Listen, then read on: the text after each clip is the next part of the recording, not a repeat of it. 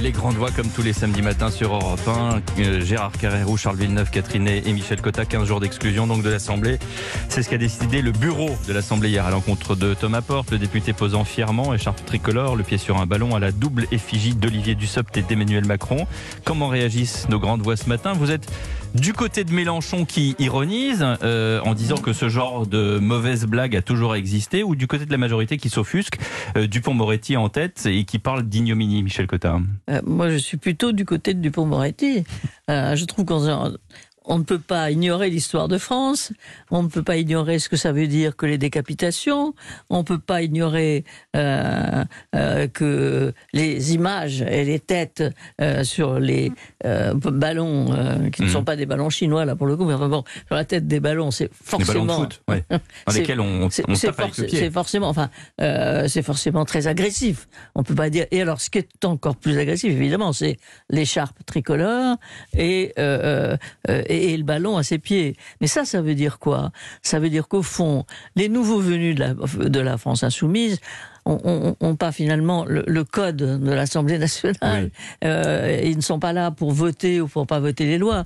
ils sont là effectivement pour euh, euh, alourdir le climat, le climat et pour euh, afficher très fort leurs convictions. Ils sont pas là au fond.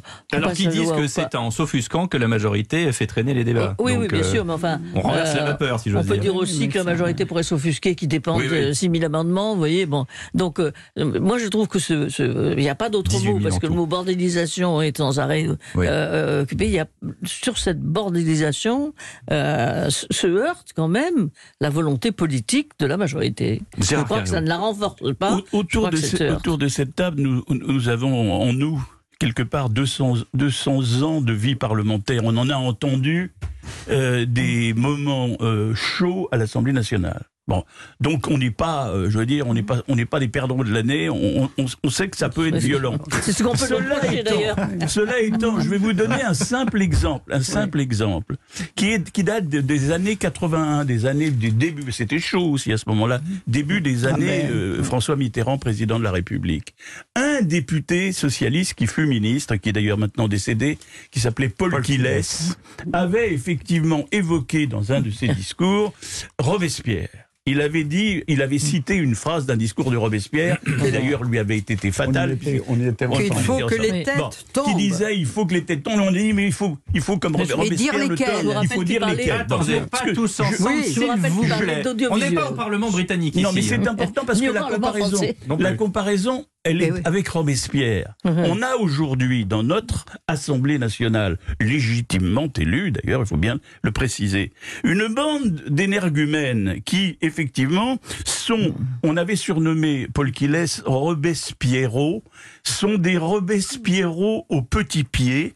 Ce sont surtout des sans-culottes culottés qui n'ont ni les, les, les codes, ni l'éducation, ni simplement la politesse de, de ce qu'est une Assemblée nationale depuis qu'elle est créée. Hmm. Depuis 200 et quelques années, on a, enfin même avant, mais il y en avait déjà sous la royauté des formes d'Assemblée.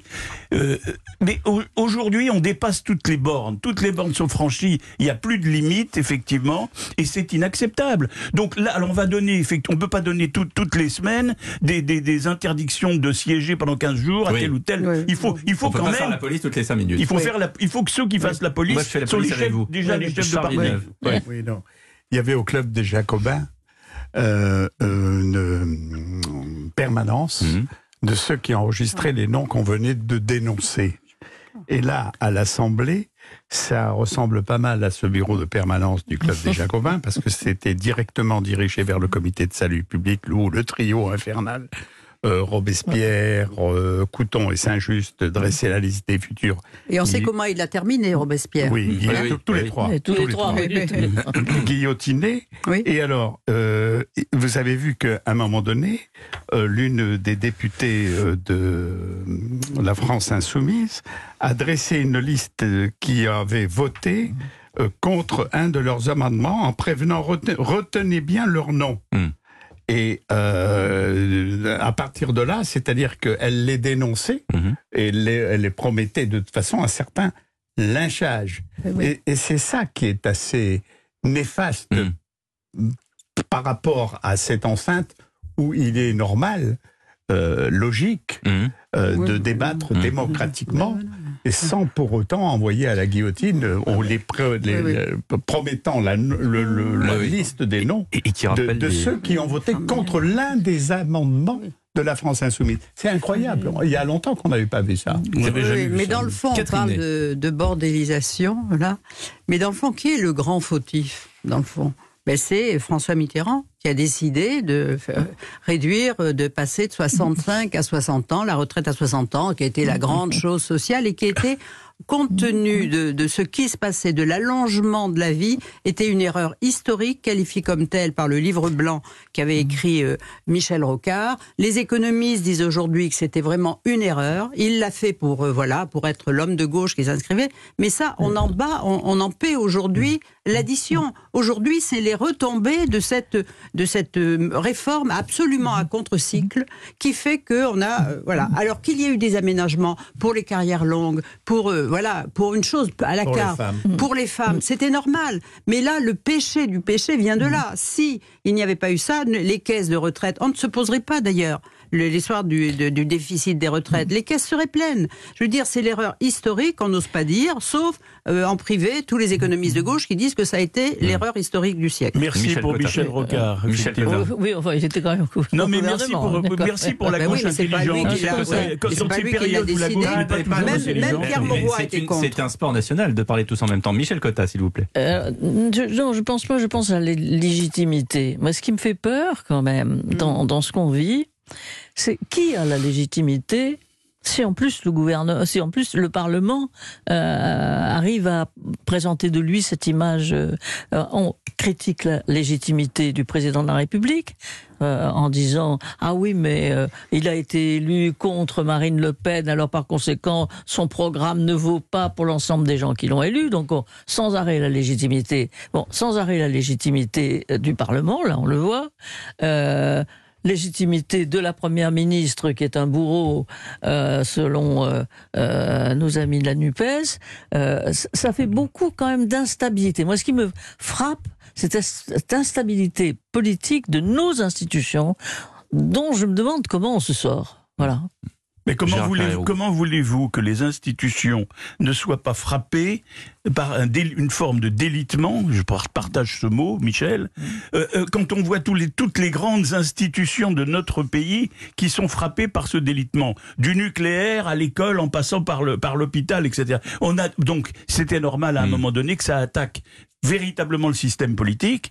Et effectivement, je vois qu'une seule solution, c'est qu'il y ait un jour ou l'autre, il y aura forcément un jour ou l'autre une dissolution et une nouvelle assemblée, parce que cette assemblée-là, telle qu'elle est partie, vous savez, quand on est mal parti, quand c'est mal barré, ça ne se redresse jamais. Oui, mais avec l'espoir qu'une dissolution réglerait un problème, alors qu'elle peut aussi l'aggraver. Ça, je veux dire, euh, c'est pas la solution non plus. Hein. Euh, il, faut, il, faut, quand même signaler qu'il y a un membre de la NUPES, hmm. en l'occurrence le premier secrétaire du Parti socialiste Olivier Faure, qui a réprouvé hmm. euh, l'affaire du ballon et de la tête qui avait l'air de ah tête décapitée de Olivier Dussopt. Mhm. Non, c'est vrai, il l'a mhm. dénoncé, donc il faut quand même le, le rappeler.